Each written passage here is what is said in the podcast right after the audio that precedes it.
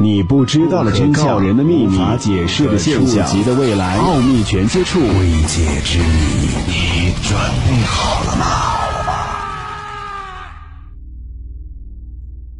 这里是奥秘全接触之未解之谜，我是小峰。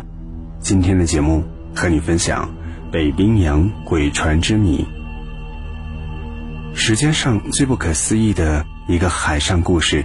至今都还没有结束，而且也许永远也不会结束。这就是巴奇莫号货轮的故事。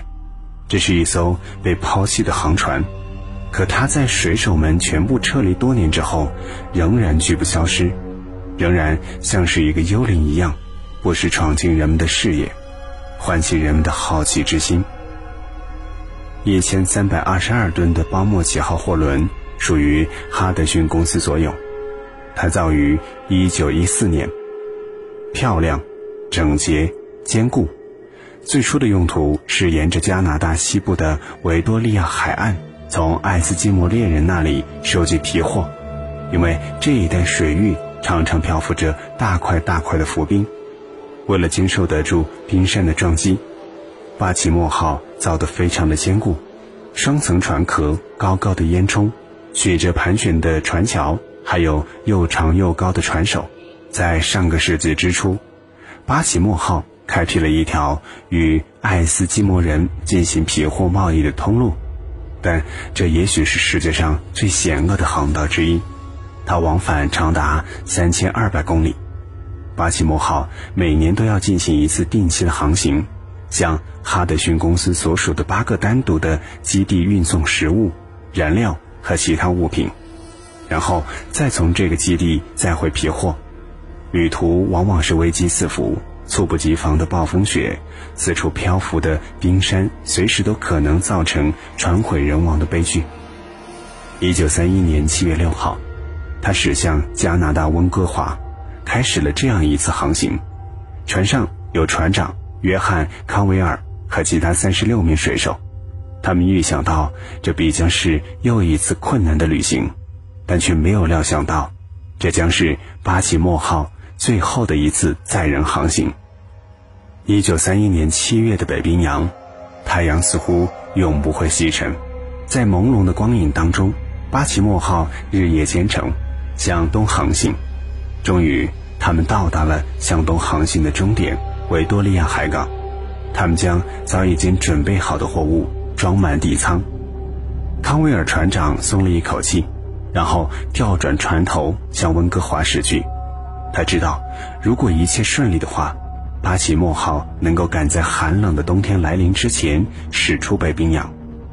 然而不幸的是，那一年冬天提前来到了这个凄清的北部荒岛上，凛冽的寒风和冰冻三尺的气温，以大大快于以往年份的速度，将骇人的浮冰向南推进。九月三十号。只剩下一条狭窄的未结冰的水域供船只通行。到十月一号，浮冰完全封住了航道，巴奇莫号无计可施。船长命令关掉发动机，让船随着破裂的冰块缓慢向前移动。这个时候，巴奇莫号离阿拉斯加的巴罗村不远，哈德逊公司在这个村的海边建造了长期的驻地房屋。眼看一场可怕的暴风雪就要来临，船长预感不妙，于是命令水手们设法穿过这片大约有一公里宽的冰海，到那些房屋里暂时避一下。他们全体离船，在巴罗村停留了两天，人们都冻僵了，手脚也不听使唤，根本无法航行。巴奇莫号所有不可思议的故事的头一桩离奇事件发生了。在没有任何预兆的情况下，几天前还严严实实的大块浮冰突然松动了，而且从巴奇莫号四周飘走。水手们面面相觑，赶紧冲上船，全速向西航行整整三个小时。但浮冰再次困住了这艘小小的货轮，巴奇莫号只能够又一次停机。十月八号，随着一阵毛骨悚然的断裂声。就在几名水手踢足球的一小块冰面上，出现了一条可怕的断裂带。这个时候，卡住了这艘船的冰块又开始破冰飘散，大块的浮冰因为海流的原因，在海面上相互的碰撞。在船长康威尔看来，他的那条历经磨难的小船，宛如一个空蛋壳，被浮冰撞个粉碎，恐怕只不过是几小时的问题。康威尔向外发出了紧急呼救信号。到十月十五号，他们的处境没有出现任何的转机。哈德逊公司从七百公里之遥的诺姆基地派了两架飞机，巴奇莫号上的二十二名水手被首批救了出去，而船长和十四名水手却留了下来，以便等待浮冰融化之后，将这艘船和它的贵重货物解救出来。他们很清楚，也许他们将不得不在这里等上一年，一直到来年的夏天。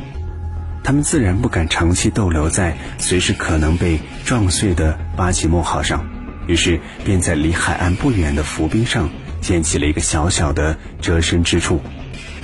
事实证明，他们预计完全错了。十一月十四号，一个漆黑的夜晚，一场仿佛来自地狱的暴风雪降临了。这些可怜的人只能够蜷缩在他们的木质遮身之处。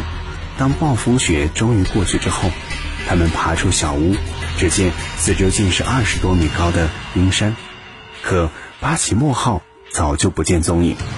他们想尽办法四处搜寻，但结果一无所获。